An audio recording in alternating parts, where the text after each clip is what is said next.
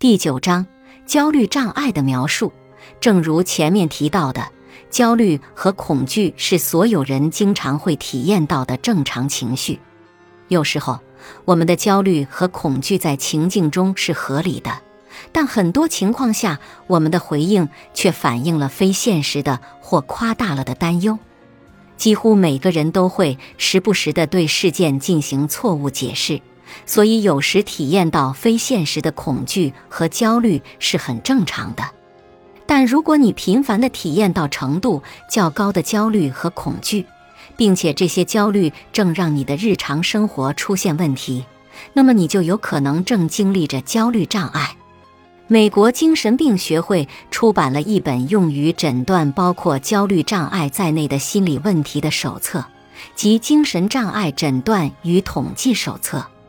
该手册目前的版本列出了超过十种不同的焦虑障碍，并提供了特定的诊断标准，以供健康护理专家来判断一个人是否患有某种焦虑障碍。表一杠一提供了 DSM-42 定义好的每种焦虑障碍的描述，包括每种焦虑障碍关键特征的总结。焦虑障碍或其他问题的诊断过程是复杂的。而且也需要大量的训练，有时候甚至经过良好训练的专家都不能在哪个诊断最符合某个人的问题上达成一致。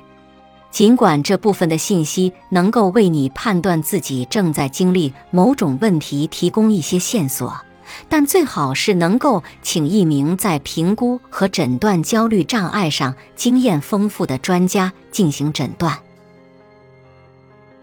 本集播放完毕，感谢您的收听。喜欢别忘了订阅专辑、关注主播，主页有更多精彩内容。